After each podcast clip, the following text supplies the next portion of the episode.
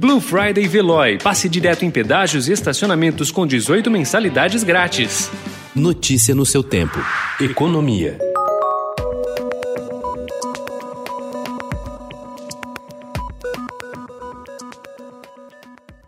O Congresso derrubou ontem o veto do presidente Jair Bolsonaro à desoneração da folha de pagamentos de empresas de 17 setores da economia até 2021.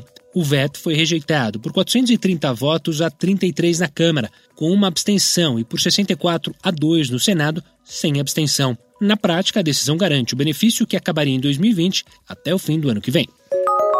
Na avaliação de empresários, a decisão do Congresso de derrubar o veto do presidente Jair Bolsonaro à desoneração da folha de pagamento dá maior segurança jurídica às empresas e deve permitir a manutenção de empregos. Em alguns setores, como de teleserviços, a estimativa era de que a reoneração do tributo pudesse elevar os custos fiscais das companhias em até 11%.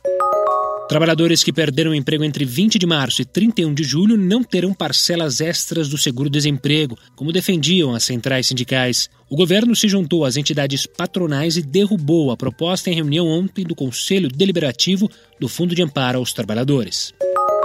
Com a aposta de uma retomada em V da economia ainda se concretizar no fim desse ano, a Secretaria de Política Econômica do Ministério da Economia publicou um documento renovando o otimismo da pasta com um crescimento do PIB acima de 3% no ano que vem.